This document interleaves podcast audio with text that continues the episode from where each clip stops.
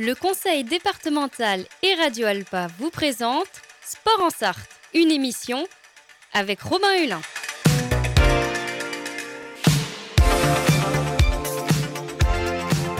Courir, nager, pédaler, frapper fort.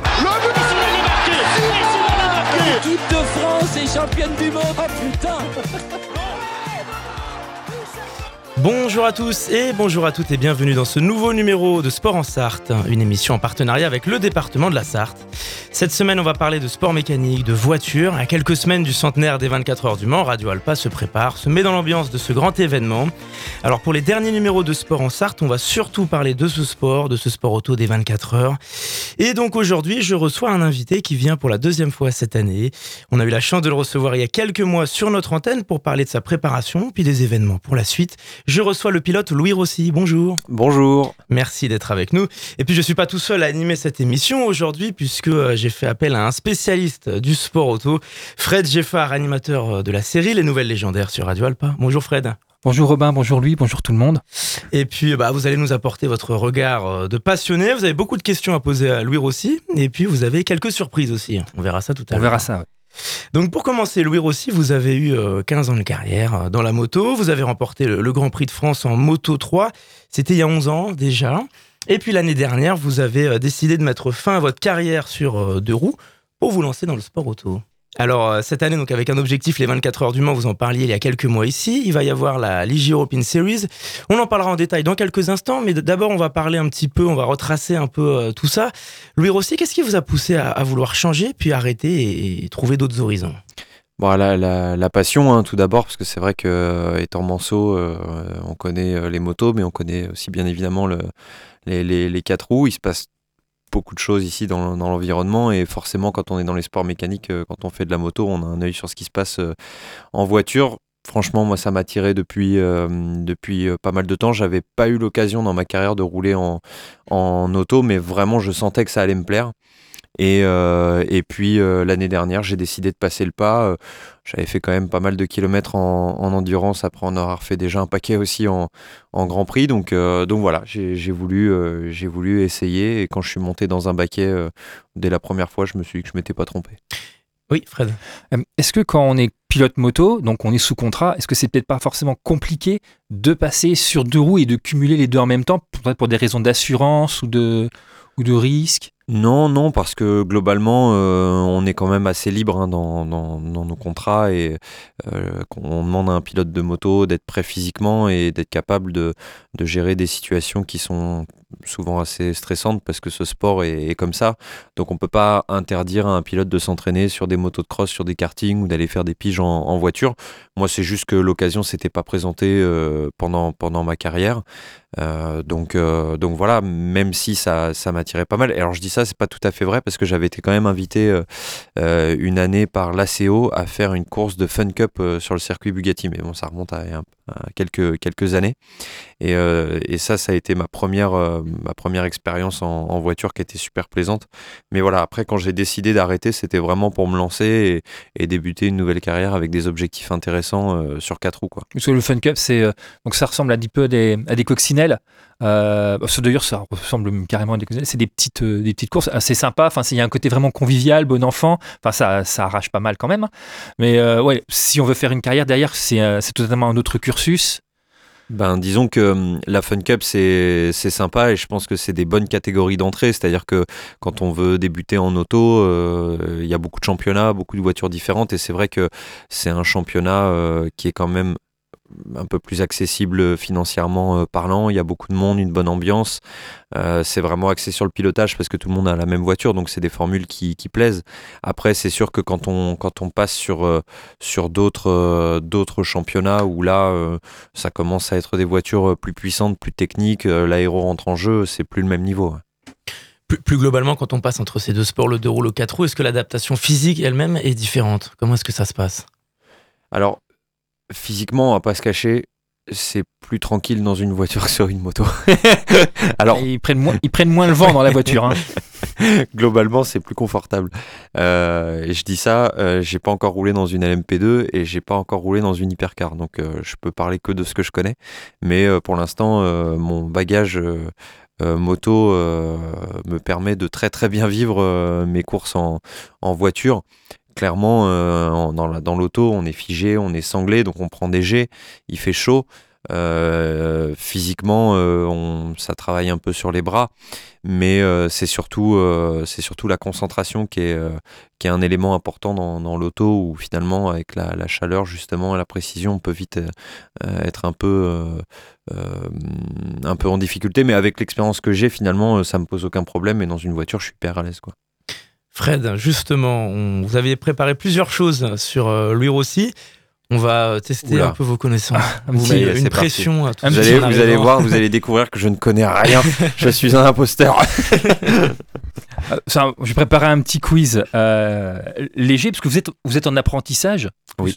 L'équipe que vous avez choisie, donc vous êtes sur euh, donc euh, l'IJ avec l'équipe Les Deux Arbres, l'équipe de Jacques Lecomte, qui est une école de pilotage très prestigieuse, qui est basée donc euh, sur le circuit Val de Vienne. Je sens la question sur Jack Lecomte arriver. Ah non, je- non, je- non, parce qu'après si après il écoute et tout, non non. Il va me virer. voilà.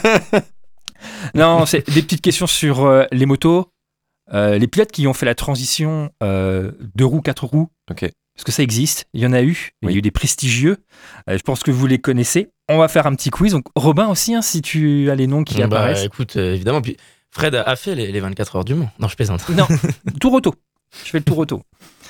Euh, mais ça a arraché pas mal déjà. De, de Louis Rossi qui, qui, qui a cru quand que- même. C'est impressionnant. Le tour auto sur, une, sur une Opel GT. Ça, c'est bien. Ça, c'est Voilà. une belle formule. Ouais, c'est On une. se balade bien. Ouais, c'était c'était bien. Je vais plus de frein dans la descente de la turbie. euh, je doublais tout le monde. C'est moins bien. Mais oh, on n'a pas cassé et on est arrivé premier de la catégorie, donc c'était cool. Non, c'était bref. Euh, petit quiz moto. Alors, je vous, donc euh, trois pilotes moto qui sont passés de deux roues à quatre roues avec une petite présentation. Vous allez voir, c'est puis aux auditeurs qui ne les connaissent pas, voir que c'est des personnages un, peu impressionnants.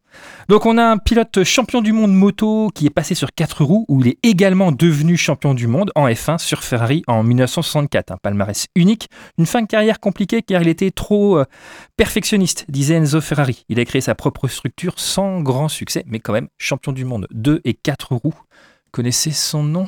Oui, je le connais et je l'ai sur le bout de la langue. Et c'est le seul qui a fait euh, champion du monde moto et C'est le F1. seul Alors John, c'est John Surtees. John Surtees, Merci. un- donc un, un pilote palmarès exceptionnel, et surtout grande. Enfin voilà, je trouve ça impressionnant, c'est qu'il a réussi à ne pas se tuer sur deux roues et sur quatre roues. C'est quand même impressionnant. Ouais, parce qu'à cette époque-là, c'était pas tout à fait pareil. Ça dégommait, euh, c'était, c'était très très très violent. Ensuite, euh, pilote moto, gros palmarès, 14 victoires sur le Tourist Trophy de l'île de Man. 4 fois champion du monde en 500 cm3, il est passé sur 4 roues avec moins de succès. Relatif parce qu'il avait du matériel peu performant, il est connu pour son sauvetage héroïque de Claire et Gazzoni lors du Grand Prix d'Afrique du Sud 73 où il a littéralement plongé dans le brasier pour sauver le pilote suisse. Surnommé Mike the Bike, Michael Wood. Michael Wood. Voilà, voilà il dit qu'il va pas y arriver. Non, mais ça va, si on me donne les- le, le début des le prénoms, début ça, des ça- prénoms, ça- ça va. ça peut m'aller. Normalement, j'arrive à retrouver assez facilement. Bah, Donc voilà, gros- également un gros palmarès, puis surtout euh, gros cœur. Parce que pour gagner 14 fois la course de l'île de Man, faut, donc l'île de Man, c'est. euh, vous voyez les petites routes de campagne qu'il y a dans le Nord-Sarthe Bah, pleine balle. C'est ça. C'est très imagé quand vous racontez. On a tout. voilà. Parfait.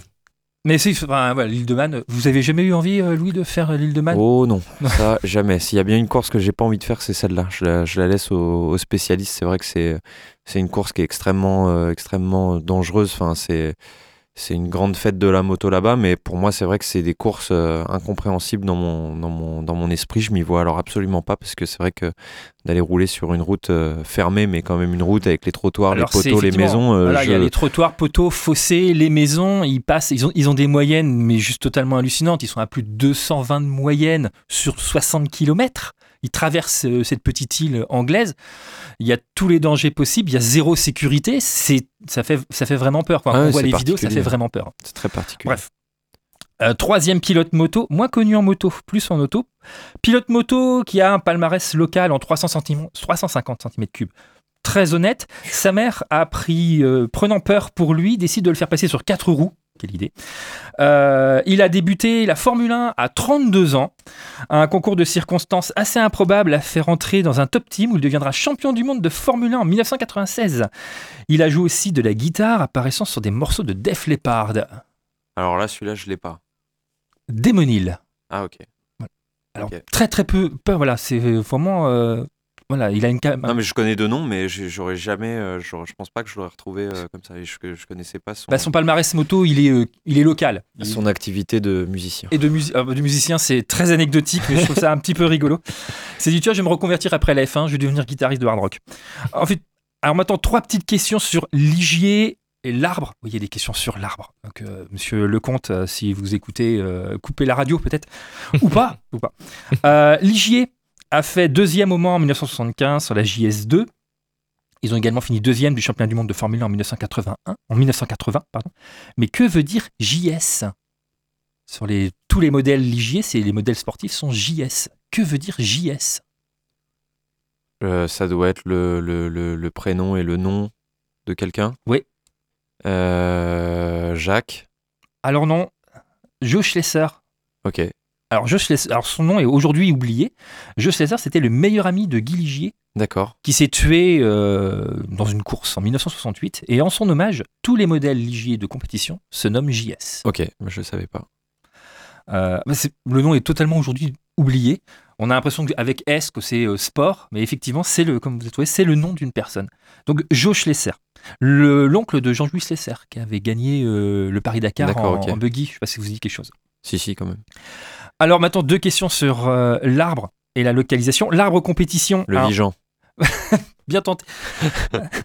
Euh, donc on est dans le sud Sarthe. L'arbre compétition a engagé des véhicules exotiques au 24 heures du Mans. Parmi les trois marques que je vais vous donner, une seule n'a pas été engagée par la marque euh, de Jack Lecomte. Panose, Saline ou TVR TVR. TVR, bah oui, bonne réponse. Donc ils ont engagé des panneaux espérantes dans les années 90, des salines avec lesquelles ils ont eu des gros résultats, et ils n'ont jamais engagé de TVR, peut-être parce que tout simplement les TVR ne vont pas au bout des 24 heures du Mans. hein. Le Ouais. record de TVR, c'est Ça, de je- 12 je- heures. J'ai pas d'avis là-dessus, mais pour l'instant, je garde ma place euh, chez, chez Jack, ça va. Voilà, c'est bon. et deuxième question, alors euh, donc le circuit du Vigeant est à côté d'une petite ville qui s'appelle Montmorillon. Voilà, Ok. ça pour l'instant euh, inintéressant. Il y a un pilote qui est né à Montmorillon. Pilote Lequel- moto ou Euh, pilote auto. Alors, est-ce que c'est récent ou. Oh, récent. Il court encore. Il court encore au 24 heures cette année Ouais. En hypercar?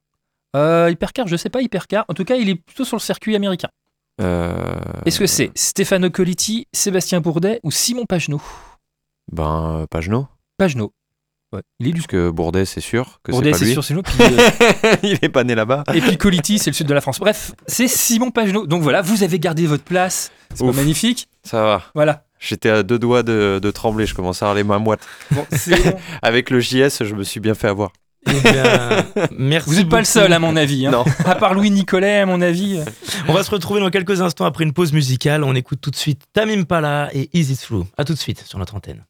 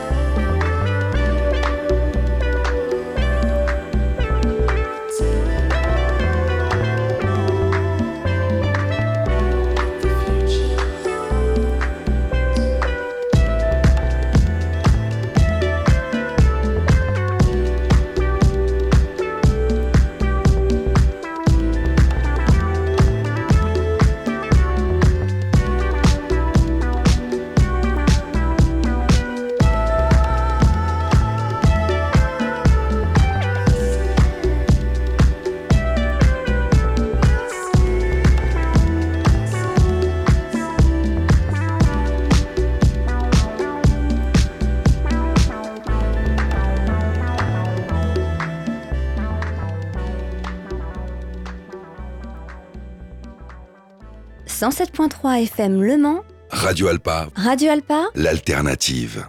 De retour sur Radio Alpa, je suis toujours accompagné de Fred Geffard et nous recevons le pilote Louis Rossi pour parler de son actualité en sport auto. Justement, euh, Louis Rossi, on a beaucoup parlé de, de votre histoire sur cette dernière année. On a testé euh, vos connaissances, vous, vous en êtes très bien sorti. Oui, On va parler un peu de l'actu maintenant. Quel bilan vous dressez de cette première année dans le sport auto et où en êtes-vous de cet objectif des 24 heures?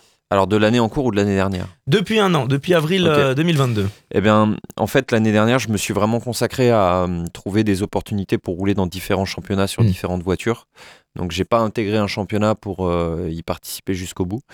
Euh, j'ai vraiment découvert différentes choses, c'est-à-dire de la de la GT avec euh, des pneus un peu typés route, euh, au proto ouvert avec des pneus slick, euh, à la LMP3 qui commençait à devenir un- quelque chose de vraiment intéressant, une petite pige aussi en JSP4 à Portimao. Donc euh, toujours plutôt sur des gros circuits euh, type internationaux. Et, euh, et ça pour moi c'était vraiment la meilleure des choses parce qu'en fait j'ai pu essayer plusieurs voitures différentes dans plusieurs championnats différents sur plusieurs tracés différents. Et donc assez vite finalement j'ai rencontré pas mal de monde. Et à chaque fois ça s'est plutôt bien passé quand je suis monté dans la voiture donc donc ça m'a plutôt euh, bien servi et puis ça m'a amené à pouvoir euh, euh, signer cette année pour un championnat complet en JSP4 avec dans l'écurie de Jack Lecomte avec Steve Zakia comme coéquipier qui est, un, super pilote et finalement de pouvoir commencer à poser les premières pierres voilà de, de, de, mon ascension vers le but ultime qui est d'arriver à faire les 24 heures du Mans. Alors, vous avez choisi l'équipe de Jack Lecomte ou c'est l'équipe de Jack Lecomte qui est venue vers vous? Ah, c'est une histoire un peu, euh, un peu particulière. En fait, euh, tout ça démarre autour de, Ligier, euh, donc de la famille Nicolet et puis aussi de, Franck Tinet, avec qui j'ai pas mal, pas mal discuté. Et en fait, c'est grâce à eux que ça s'est fait parce que c'est eux qui m'ont mis en relation. On a pu faire une première course ensemble l'année dernière avec Jacques Nicolet justement. Et euh, je roulais avec, euh, avec Jacques Lecomte dans la voiture. Mhm. Donc ça, c'était c'était super. Et puis cette année, vu qu'on avait déjà euh, euh, œuvré une fois l'année dernière ensemble, eh bien on, on a rediscuté et on a trouvé voilà le, le, le bon le bon package pour pouvoir faire une belle saison avec une voiture performante, un coéquipier qui, qui va bien aussi. Donc voilà, c'est c'est vraiment une histoire de mise en relation, d'affinité et puis d'objectifs communs. Et donc, euh, pour vous, Jacques Lecomte, c'était quelque chose d'intéressant parce qu'il a formé pas mal de, pilotes. Enfin bon, il a, son école de pilotage, euh, pareil du circuit du Vigan. Euh, pour vous, c'est, en toute humilité, là vraiment avoir une sorte de mentor pour vous guider, pour vous faire progresser? Bah, je, je pense que le, le nom de Jack Lecomte, c'est quand même quelque chose qui résonne assez fort dans l'endurance. hein. C'est un peu, euh, c'est c'est quand même un gros morceau hein, de. Une, une de- équipe l'arbre, vo- voilà pour les auditeurs, l'arbre c'est vraiment une équipe légendaire. hein. Il y a un palmarès totalement hallucinant, que ce soit en FIA GT avant dans les années 90-2000 où il, où il pliait tout, euh, un palmarès au Mans, des victoires de catégorie à foison, des pilotes, on passe à Christophe Bouchu, des très très grands noms qui, ont côtoyé cette équipe. Donc forcément, rejoindre une, structure comme, comme l'arbre, c'est quelque chose d'intéressant parce qu'on sent qu'on peut progresser, je pense. Ouais, c'est important parce qu'il a, il a une grande expérience de la course, euh, il a une équipe qui est, qui est, qui performante. C'est pas facile hein, de rentrer dans le milieu de, de l'automobile. hein. C'est un, un milieu qui est, hum, qui est, assez, euh, je vais pas dire fermé, mais, mais pour trouver les bonnes opportunités, c'est pas simple. quoi. Et c'est vrai que la bonne relation qu'on a eue euh, d'entrée de jeu bah, participe maintenant euh, à ce bon début de, saison et à, la signature de, notre, euh, de notre saison ensemble. Franchement, euh, je préfère euh, être avec eux qui sont euh, des légendes, qui connaissent bien les ficelles, qui sont capables de m'apporter beaucoup et qui ont envie de me faire rouler, qui me font confiance aussi parce que, parce que en, voiture, c'est un petit peu différent de la moto dans le sens où les, les, hum, les sont pas vécus de la, même, de la même manière et en fait une équipe fait aussi confiance à son pilote comme son pilote fait confiance à son équipe. C'est vraiment très... Il y a beaucoup de réciprocité donc partir du moment où tout le monde a envie, euh, moi j'étais hyper heureux, hyper fier d'aller là, euh, aux côtés de voilà, euh, Jack Lecomte. Il y a Jack Nicolet aussi qui est, qui est, qui est, qui est dans l'équipe parce que les deux sont, sont, sont très proches. Donc, donc voilà, je suis vraiment pour moi au très bon endroit, en tout cas celui que je veux être. Et ça marche bien parce que donc à Barcelone, vous avez fait un très bon résultat avec Steve Zakia. Euh, et alors, parlez-nous de, de ce qui va se passer le, le 4 juin. euh, Parce que donc le Ligier euh, Endurance Series va faire une escale au Mans sur le grand circuit pendant les journées test. Alors du coup, je ne sais rien du tout de ce qui va se passer parce que ça va être ma Nous première fois. dans le sens où euh, je connais pas le circuit, Euh, donc je peux pas dire précisément ce qui va se passer. Je peux l'imaginer. Je pense que ça va être formidable, incroyable, euh, mythique. C'est un début de rêve qui se réalise. hein, de que, rouler bon, sur le grand circuit, c'est vous, allez, vous allez faire une épreuve donc, de, votre, euh, de votre championnat, non pas sur des. Alors, c'est des circuits prestigieux, Barcelone, euh, mais, euh, où il y a Spa plus tard dans l'année, mais là, ça va être sur le grand circuit. Non Donc, mais Le Mans, c'est ça a pas son pareil. Euh, J'ai roulé sur tous les circuits du monde en moto. Euh, rouler au Mans sur le grand circuit, je pense, c'est un, c'est un, un truc de malade. Enfin, euh, j'ai trop hâte quoi. C'est euh, vraiment le, climax de, la saison. Il arrive dès la deuxième course, c'est trop bien. Et euh, je, sais d'avance que, que euh, les premiers tours, ça va être juste fantastique. Alors, ça va se dérouler donc le dimanche 4 juin pendant la journée test. Ça va être très rassemblé. Je crois qu'on va commencer euh, tôt le matin avec euh, les essais, les essais qualifs et la course qui sera euh, C'est une course de Attendez. 55 minutes? Ouais ou une course de 2 heures. je Deux pense. heures? Je- je- En fait, j'ai pas encore le programme exact parce Bah, qu'il n'est c'est- pas encore bah, sorti. Il n'est pas encore sorti, Voilà. c'est pour ça qu'on a Et- cherché. Mais je, je crois que ce sera une course un peu plus longue. Hmm. Et sur le entre midi et deux, il me semble que ça va être par là. Euh, donc maintenant, à voir encore une fois, hein, tout ça va se confirmer, euh, je pense, dans les, prochaines, euh, dans les prochains jours. Et ça va être très très intense, très condensé. Alors, très condensé. Alors, le condensé par rapport au temps, puisqu'effectivement, vous allez voir jongler avec la journée test qu'il va y avoir, plus l'excitation d'être sur le grand circuit, même s'il y a des pilotes qui sont chevronnés, il y a quand même. On est sur le grand circuit, on est. c'est plus. euh, voilà, comme vous parlez du circuit du Mans, il y a des circuits qui sont au-dessus en termes de prestige, en termes de légende. Monaco. Indianapolis, l'histoire. Euh, le, Mans, le Mans en fait partie. C'est presque même. euh, J'en ai parlé avec le, le directeur du Shelby Center donc en Caroline aux États-Unis. Pour lui, le circuit du Mans, c'est le circuit automobile. Il n'y en a pas, il y en a pas d'autres. Il y en a un qui doit être gardé, c'est lui. C'est un Américain en plus. hein. Pourtant, ils sont assez chauvins. Mais voilà, ils ont, il y a une histoire particulière ici. Et le fait de poser ses roues effectivement sur la ligne droite d'Iunodière, les chicanes Ford, c'est des choses qui ne se font quasiment jamais le reste de l'année puisque le circuit est, est une route ouverte. Euh, nous, on le fait tous les jours quand on va à Mulsanne, mais pas avec les mêmes, euh, la même la même pression, la même tension. Donc effectivement, le, le Mans, c'est c'est le circuit. Bah, ça représente quelque chose de, de, de mythique. Quoi. Après, euh, je pense qu'une fois que je, je, je serai euh, dans la voiture euh, harnaché et qu'on se lancera sur la piste, euh, j'oublierai ce côté-là parce que c'est le côté pro qui, qui, Oui. qui revient et, et hum, le fait que cette journée soit condensée et intense euh, et surtout que j'ai peu d'expérience, moi, il faut que je passe vraiment chaque seconde du circuit, enfin chaque seconde en piste, vraiment hyper concentré pour euh, essayer d'être le plus performant possible. Donc je, je laisse vraiment peu de place à l'émotion une fois que je suis dans la voiture. Je suis très concentré sur, euh, sur ce que, ce que j'ai à faire, le pilotage, euh, essayer d'optimiser mes trajectoires, récupérer des informations à donner à l'équipe sur le comportement de la voiture. Donc je pense que toute la partie qui va précéder cette, cette, cette journée de course sera complètement dingue. Et puis une fois que, que je serai dans la voiture, là vraiment je, je serai concentré sur ce que j'ai à Focus faire. sur, euh, sur la course en elle-même. Exactement, je regarderai des vidéos après. oui, on regardera les vidéos après. Mais pour le coup, s'entraîner sur des circuits, vous avez parlé de Portimao, on parlait de Barcelone, c'est c'est pas très compliqué puisque dans le sens où on peut avoir facilement du roulage. Le Mans, il n'y a pas de roulage. Le circuit, il n'est ouvert, que, enfin, il, il est mis en, en condition de course qu'une fois par an. Comment on fait pour se préparer? Vous connaissez pas le circuit par cœur? Vous faites comment? Non, alors je connais pas le, le- le tracé euh, parce que j'ai jamais roulé dessus. Euh, à part une fois où j'avais fait un tour en safety car, Euh, c'était très sympa d'ailleurs. Mais mais sinon, on a des outils comme les simulateurs Simulateur qui sont vraiment des choses hyper importantes pour pour préparer au mieux une course. Maintenant, j'en ai en plus chez moi, donc donc ça me permet vraiment de pouvoir rouler quand je veux et, et de prendre des, des, des repères. Euh, maintenant, euh, depuis que je suis gamin, je regarde les 24 heures, euh, y des vidéos qui passent, etc. Donc euh, le circuit, globalement, je le, je le connais. Et quand on est pilote professionnel, les circuits, on les intègre assez vite. Et avant même de poser ses roues, on a déjà des repères. On a travaillé aussi avec l'équipe sur la partie acquisition de données. Donc on, on voit déjà à peu près euh, comment il faut freiner, comment il faut réaccélérer, est-ce que c'est euh, euh, brutal, est-ce que ça passe à fond, est-ce que c'est... Enfin, donc on a déjà une partie de, du, puzzle qui est, qui est montée avant de- de commencer à rouler. Eh bien, merci beaucoup, le bureau. Si on est déjà rattrapé par le temps, faut rendre l'antenne. Le temps passe si vite. Merci beaucoup d'avoir répondu à notre Merci à invitation. Pour tout savoir euh, sur votre actu, on peut vous retrouver facilement sur les réseaux sociaux, Instagram, Facebook et votre site internet. On vous souhaite bonne chance pour le mois de juin et les échéances à venir. Merci beaucoup, Fred, d'être intervenu dans notre émission. De rien.